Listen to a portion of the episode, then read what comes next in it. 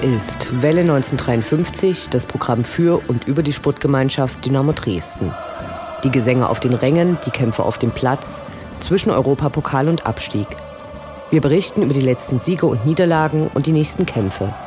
Interviews mit Spielern und Funktionären, unterstützenswerte Initiativen und interessante Neuigkeiten. Wir senden auf Coloradio Dresden und Welle1953.net. Mein Name ist Anne Vidal, sportfrei.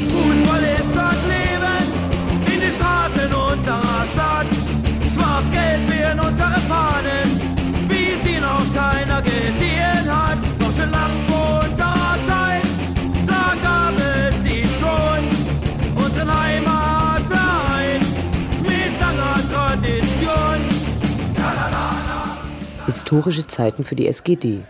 Nach überraschend schneller Freistellung des kaufmännischen Geschäftsführers Robert Schäfer lautete dessen letzte Nachricht. Die SGD ist schuldenfrei.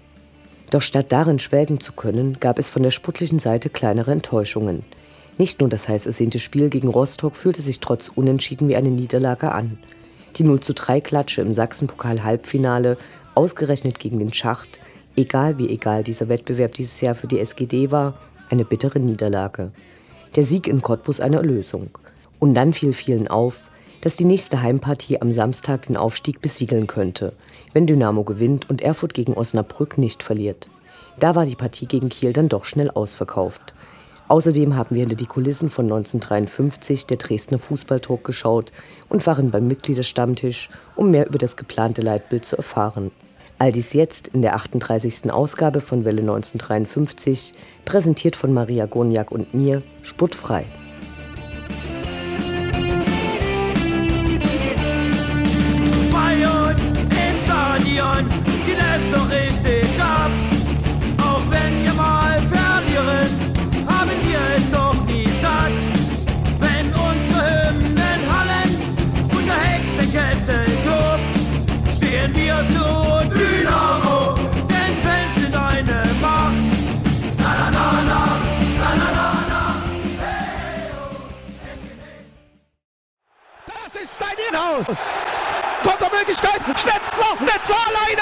Alleine. Schnetzler muss das Tor machen. Schnetzler, Tor, Tor, Tor, Tor,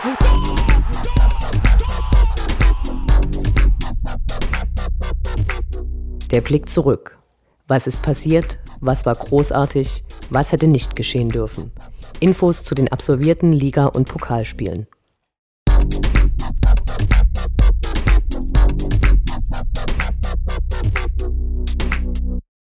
31. Spieltag, 19. März, Samstag 14 Uhr, SGD gegen FC Hansa Rostock.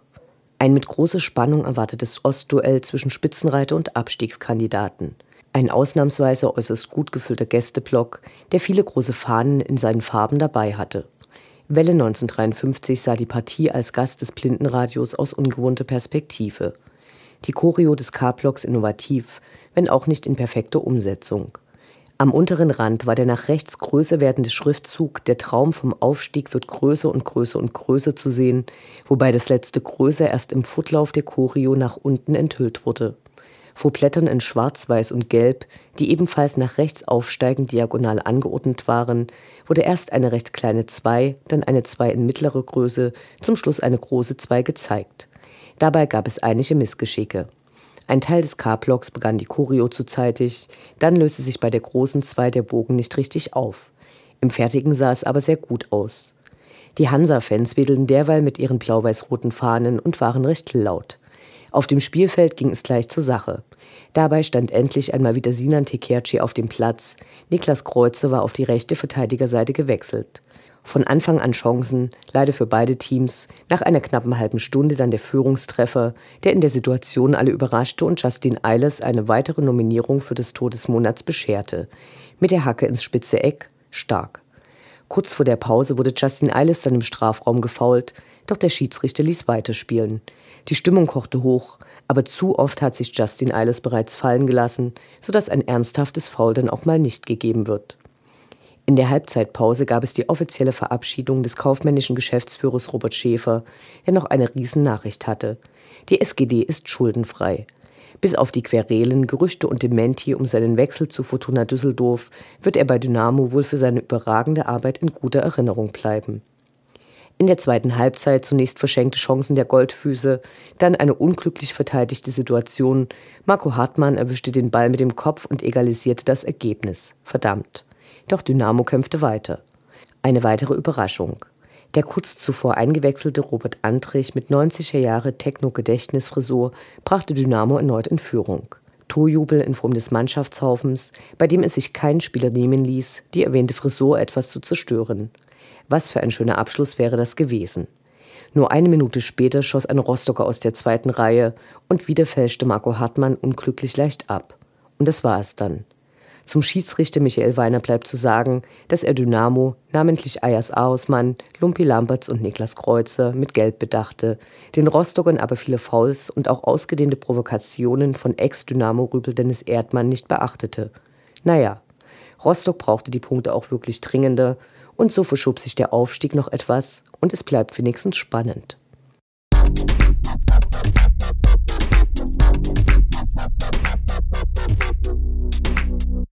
»27. März, Ostersonntag, 13.15 Uhr, Sachsen-Pokal-Halbfinale, SGD gegen den Schacht. Trotz heftig kritisierter Spielansetzung von beiden teilnehmenden Vereinen am Ostersonntag war das Stadion gut gefüllt. Viele wollten den direkten Vergleich des Spitzenreiters gegen den Tabellenzweiten sehen, die Ende April in der Liga noch einmal aufeinandertreffen werden. Während Aue mit seiner Siegbesetzung vom 4 zu 0 gegen den Hallschen FC antrat, durften bei Dynamo auch Spieler aus der zweiten Reihe ran.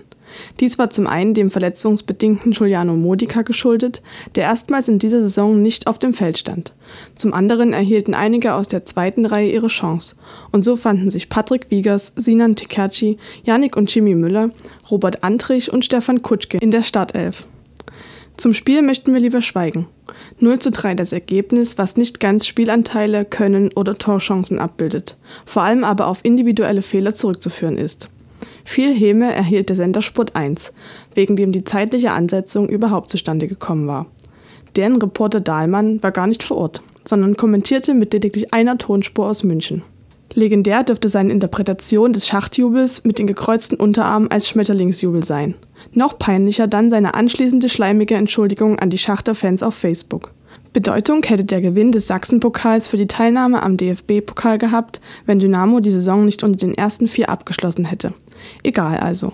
Wäre da nicht die Schmach, wieder gegen den Schacht verloren zu haben und denen damit quasi auch Selbstvertrauen für ihre anderen Spiele gegeben zu haben. Und so gewannen sie auch das nächste Ligaspiel souverän mit 3 zu 0 gegen Magdeburg. Ein Unding, wenn man bedenkt, welche Torschussprobleme die bis vor kurzem hatten.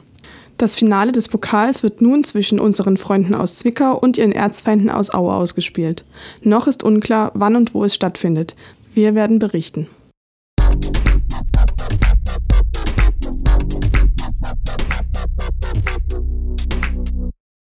32. Spieltag, 2. April, Samstag 14 Uhr, FC Energie Cottbus gegen die SGD. Das tat gut. An einem sonnigen Frühlingstag mal nicht Aufbauhilfe Ost geleistet, sondern souverän und mit gutem Support 2 zu 0 gewonnen. Doch der Reihe nach. Die Cottbuser hatten zivilen Ungehorsam angekündigt. Was unverständlich klingt, zu merken war davon auch nichts. Die Vereine hatten einen gemeinsamen offenen Brief veröffentlicht, die Polizei allerstrikteste Fantrennung angekündigt. Und so wurden auf dem Cottbuser Bahnhof Rollgitter heruntergelassen, aber als später steht auf, wenn ihr Dresdner seid angestimmt wurde, stand nicht nur der Gästeblock, sondern die halbe Gegengerade. Die Fans wollten einen Sieg sehen. Zum einen waren die letzten beiden Partien nicht so überragend und zum anderen war das Hinspiel die einzige Niederlage der Hinrunde gewesen. Ayers Arsmann fehlte gelb gesperrt. Die Gurken begannen schnell, bevor die Partie zunehmend von Dynamo dominiert wurde. Torchancen im Spiel konnten allerdings nicht genutzt werden, sodass das erste Tor nach einer Ecke eingenetzt wurde. 19. Assist von Marvin Stefaniak, 19. Saisontor von Justin Eilers. Yes. Die Schiedsrichterleistung von Thorsten Schriever kann als bestenfalls durchwachsen bewertet werden. Ein Cottbusser musste mit Gelb-Rot vom Platz, obwohl der den dramatisch fallenden Robert Andrich nicht berührt hatte und gab einen Handelfmeter für Dynamo nicht. Da sich aus dem konnte nach dieser Situation aber das zweite Tor, geschossen von Paco Testroth, entwickelte, geschenkt.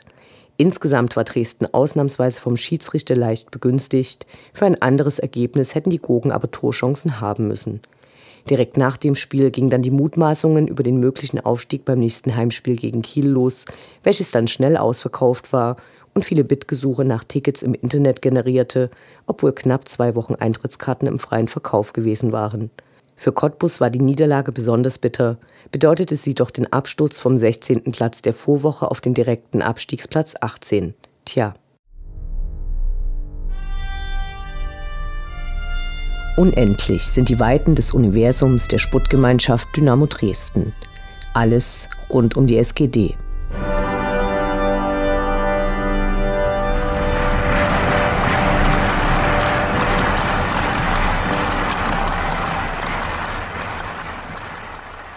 Am letzten Mittwoch gab es mal wieder einen Mitgliederstammtisch in den Stadionräumlichkeiten. Besonders gut war der nicht besucht, das könnte aber an den Ferien und dem Termin in der Woche gelegen haben. Zunächst sprachen verschiedene Gremienvertreter zu ihrer Arbeit in den letzten Monaten. Den Auftakt machte Präsident Andreas Ritter, der über die Umsetzung der zweiten Sonderumlage berichtete. Danach haben 16.200 die Sonderumlage bezahlt, 823, das sind ungefähr 5 Prozent, haben dies nicht getan. Die Einschaltung eines Inkassobüros für diese Fälle scheint eine harte Maßnahme, auch wenn dadurch die Mitgliederverwaltung entlastet wird. Zur nächsten Mitgliederversammlung, die am 12. November im Kongresszentrum stattfinden wird, war Folgendes zu erfahren. So soll es unter anderem einen Antrag geben, der die Einreichung von Satzungsänderungsanträgen langfristiger macht. Dies zum einen, um eine bessere Diskussion zu ermöglichen, zum anderen, um vorher Aussagen zur Rechtssicherheit erhalten zu können. In der Vergangenheit gab es des Öfteren Anträge, denen zunächst zugestimmt wurde, die dann aber rechtlich nicht haltbar waren und nicht in die Satzung eingingen, kurz verschwendete Zeit. Ein anderer Vorschlag, über den derzeit nachgedacht wird, dürfte zu größeren Diskussionen führen. So könnte die Wahlperiode für Gremien von derzeit drei Jahren auf vier Jahre verlängert werden. Begründungen waren Kontinuität und weniger Aufwand bei den Mitgliederversammlungen. Dieser Argumentation kann Welle 1953 nicht uneingeschränkt folgen. Kontinuität ist auch gegeben, wenn sich die jeweiligen Gremienmitglieder zur Wiederwahl stellen und durch die Mitgliederversammlung wiedergewählt und erneut legitimiert werden. Zum anderen würde dieses Mittel der Mitsprache eingeschränkt, wenn bei Unzufriedenheit mit den einzelnen Gremienmitgliedern diese erst nach vier anstatt nach drei Jahren abgewählt werden könnten. Welle 1953 hält es für fraglich, ob sich ein derartiger Antrag durchsetzen könnte, zumal in den vergangenen Jahren nicht wenige Personen vorzeitig aufgrund hoher Belastung oder persönlicher Gründe vorzeitig die Gremien verließen und dann Mitglieder kooptiert wurden, die nicht von der Mitgliederversammlung gewählt worden waren. Die nächsten Aufsichtsratswahlen im November sind davon aber noch nicht betroffen. Dann sprach Andreas Ritter noch über die Fanfreundschaft zu Sonnenhof Groß Asbach, die ja von den aktiven Fans negiert wird, auch wenn es Sympathien gibt. Für den Ehrenrat sprach Dr. Clemens Rasel, für den Jugendrat Carsten Reisinger und für den Aufsichtsrat Sven Schellenberg. Einig waren sich alle darin, dass die Zusammenarbeit innerhalb der Gremien, aber auch untereinander, harmonischer und konstruktiver als in vergangenen Zeiten war. Rückfragen aus dem Publikum gab es zunächst wenige, die sich dann aber auch mit eher sportlichen Punkten wie dem Future Team beschäftigten. Überraschungsgast Ralf Minge sprang ein und erzählte, dass es in den vergangenen Wochen hierzu ein Treffen mit dem Sächsischen Fußballverband gegeben habe. Mögliche Kandidaten für eine Erweiterung wären Erfurt und im Falle des Aufstiegs auch Zwickau. Dann kam es zum emotionale diskutierten zweiten Hauptthema des Abends, dem geplanten Leitbild. Vorgestellt wurde der aktuelle Stand von Silvio Tietze, der bei einem Praktikum bei Volker Oppitz erstmals mit dem Thema in Berührung kam und auch eine Bachelorarbeit zum Thema geschrieben hatte, aber auch, wie aus einer Rückmeldung von Stefan Lehmann erkennbar wurde, Kontakte zu den aktiven Fans hat. Klar wurde in der Diskussion, dass Geschäftsführung und Präsidium ein Leitbild wünschen, den meisten aber unklar ist, was das Ganze überhaupt soll. Schließlich gibt es eine Satzung und eine Fancharta. Die am häufigsten strapazierten Begriffe zum Thema waren Identität und Image, schwierig, wenn bei der Größe des Vereins, der einen Durchschnitt der Gesellschaft abbildet, das auf die Gemeinsamkeiten eingedampft werden soll. Noch schwieriger wird es, wenn als Anspruchsgruppen neben Fans, Mitgliedern, Angestellten und Gremien auch Sponsoren und Medien genannt werden. Welle 1953 hat nun aus der Diskussion verstanden, dass zum Beispiel im Leitbild hohe Beteiligungen eines Großinvestors ausgeschlossen werden könnten, weil sich Geschäftsführung und Aufsichtsrat an das Leitbild halten müssten, wenn dies dort beschlossen worden wäre.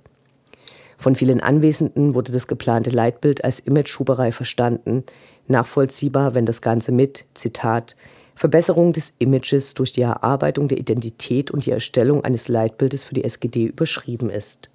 Noch komplett unklar ist, wer das Leitbild absegnen wird, ob es dafür zum Beispiel einen Beschluss der Mitgliederversammlung braucht. Klarer ist hier der geplante Ablauf. Zunächst sollen durch Silvio Tietze, Mike Wagefeld und das Marketing sogenannte Experteninterviews durchgeführt werden, zum Beispiel mit langjährigen Mitgliedern, Gremien, Spielern und Fangruppen sowie der Fanbetreuung. Anschließend sollen die Vorschläge in Workshops, deren Teilnehmer noch nicht feststehen, diskutiert werden. Erst dann wird es einen ersten Entwurf geben. Die Mitsprache der Mitglieder soll über eine Umfrage des Bundesliga-Barometers stattfinden und ist bereits für den April geplant. Hier hat Präsident Ritter schon zur Teilnahme aufgerufen. Inwieweit eine Befragung hier konstruktiv sein kann, bleibt abzuwarten. War doch der Sinn des Leitbildes den Anwesenden auch nach der Vorstellung noch nicht ganz klar. Und so könnten Fans dann ankreuzen, dass sie Dynamo zum Beispiel gerne in der Champions League sehen würden, woraus Ableitungen für die Gremienarbeiten getroffen werden könnten, die den Fans bei der Beantwortung der Fragen nicht klar waren. Stichwort Großinvestor. Wir sind auf jeden Fall gespannt.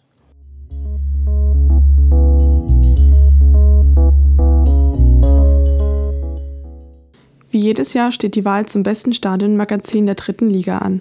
Zeit für alle Dynamo-Fans auf www.stadionheft.de für das Magazin abzustimmen, das es bei jedem Heimspiel der SGD gibt. Auch wenn Dynamo bei allen Abstimmungen durch hohe Fanbeteiligung punkten kann, hier gelten die Fanstimmen nur anteilig denn eine Jury vergibt weitere Punkte. Auf der Abstimmungsseite ist eine kurze Registrierung erforderlich. Den jüngeren Fans zeigt die Stadionheft-Seite, wie das Internet vor zehn Jahren aussah. Der Kreisel könnte seinen unangefochtenen Spitzenplatz in der dritten Liga nach 2010, 2011 und 2015 weiter ausbauen. In der zweiten Liga wäre die Konkurrenz dann größer. Hier belegte Dynamo 2013 und 2014 den zweiten Platz.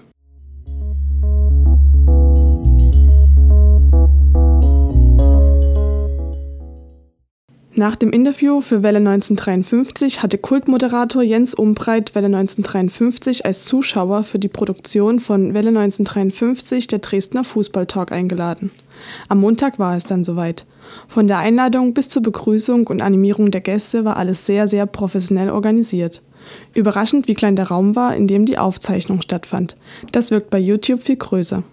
Die Gäste drängten sich, die Strahler sorgten für hohe Temperaturen.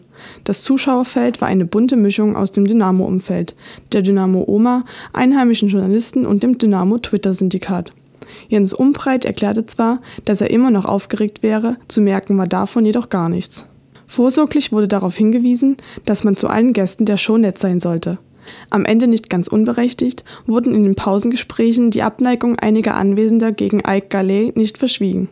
Inhaltlich gab es zu Beginn keine Überraschungen, lernen doch die Profis heutzutage sehr früh, welche Halbsätze in welcher Situation zur gewünschten Aussage zusammengestellt werden können. Später gab es dann einige lustige Anekdoten. Robert Koch würde vielleicht doch nochmal zurückkehren, wenn er könnte, wer weiß. Ein sehr interessanter Nachmittag, bei dem man etwas von dem hohen Aufwand mitbekam, der in den Dresdner Fußballtalk gesteckt wird. Ausrufezeichen!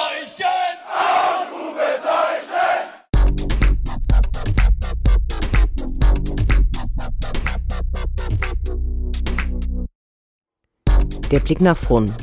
Die nächsten Spiele, die nächsten Termine. Hoffnung und Zuversicht. Niederlage oder Ufter.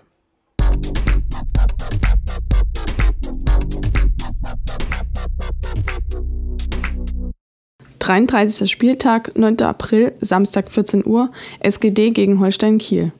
Vor der Saison hätte wohl niemand erwartet, dass dieses Spiel mit übergroßen Emotionen verbunden sein könnte. Nun wird es das erste Aufstiegsspiel und an einen Sieg der Goldfüße glauben alle ganz fest. Allerdings darf Osnabrück in Erfurt nicht gewinnen, damit der Aufstieg perfekt gemacht wird. Derzeit stehen die Holzbeine auf dem achten Platz. Mit 41 Punkten befinden sie sich im doch recht engen Mittelfeld. Deren Fans sahen sich dann bei ihrem letzten Spiel gegen Wien Wiesbaden zu einer Choreo motiviert, auf der Groß fest verankert in Liga 3 zu lesen war. Diese Partie verhalf nur zu einem Punkt, aber die Spiele zuvor gegen Magdeburg und Aue konnten gewonnen werden. Könnte also schwieriger werden, zumal einige der Gegner die eindrucksvolle Kulisse des Dynamo-Stadions kennen. Erst in der Winterpause ist Matthias Fetsch nach Kiel gewechselt und hat für die Störche schon drei Tore geschossen. Ein Wiedersehen gibt es wahrscheinlich auch mit Ex-Dynamo Mike Kegel. Auf jeden Fall aber mit deren Trainer Carsten Neitzel, der in den 1980er Jahren für Dynamo gespielt hatte. Das Hinspiel hatten die Goldfüße mit 2 zu 1 gewonnen. Wir wären glücklich, wenn das wieder so klappt.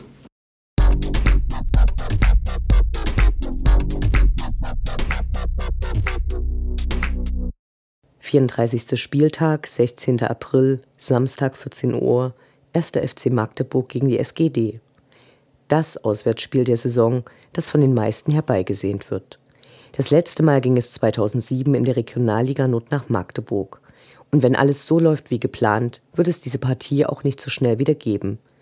Viel interessanter als die sportliche Seite ist hier das Drumherum. Zum einen besitzen die Maggis eine beachtliche Anhängerschaft, die, wenn auch eher schlicht, einen durchaus brachialen Support liefern kann. Zum anderen könnte hier, falls gegen Kiel die Schützenhilfe der Erfurter ausbleibt, der Aufstieg perfekt gemacht werden. Beim Hinspiel hatte Dynamo die größte Blockfahne Europas gezeigt und Magdeburg besiegt. Außerhalb des Spielfeldes waren Spanferkelköpfe als Symbol für die Gegner zu sehen. Der Wer nicht hüpft ist Magdeburger Gesang ist stets einer der krachigsten. All dies zeigt, dass hier die im Profifußball überhäufig bemühte Vokabel emotional ausnahmsweise wirklich angebracht ist. Kein Wunder, dass die Tickets am Dienstag nach 20 Minuten ausverkauft waren. Dabei hatten seit Sonntag früh Leute vom Stadion angestanden. Am Montag brachte Torhüter Janis Plaswitsch Pizza vorbei. Im Vorfeld der Partie hatte sich Magdeburg nicht mit Ruhm bekleckert, als sie ihren Gästeblock umbauten und zunächst verkündet hatten, dass es zu keinen Kapazitätseinschränkungen kommen würde. Dann wollten sie Rostock für deren Spiele erstmal mit 700 Tickets abspeisen, überdies mit der Futterung nach einer Personalisierung. Natürlich hatten da auch die Sicherheitskräfte ihre Finger im Spiel. Die Ankündigung der Rostocker, dann eben an diesem Tage in Magdeburg zu demonstrieren und weitere Diskussionen führten dann doch zu 2000 Tickets für die Rostocker. Ultras Dynamo hatten ursprünglich auch für eine gleichzeitige Demo für Fanrechte in Magdeburg mobilisiert, dies dann aber erstmal abgesagt. Bereits Anfang März gab es dann ein Treffen zwischen den Fanvertretern und Verantwortlichen von Dynamo und Magdeburg sowie den Sicherheitskräften mit der abschließenden Meldung, dass Dynamo 2000 Eintrittskarten bekommen werde. Ziemlich sicher auch, dass nicht nur Ticketinhaber nach Magdeburg reisen werden, wenn dort der Aufstieg gefeiert werden könnte. Wir freuen uns auf eine aufregende Partie.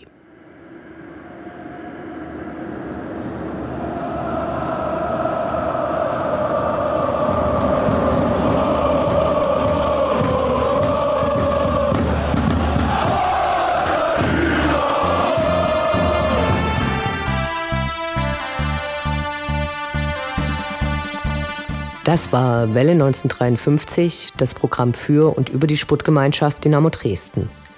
Die neue Sendung über die SGD, uns, die Fans und alle Neuch- und Widrigkeiten auf dem Weg zum Europapokal gibt es in zwei Wochen bei Coloradio und zum Nachhören im Internet auf welle1953.net als Podcast, den ihr selbstverständlich abonnieren könnt, um keine Sendung zu verpassen.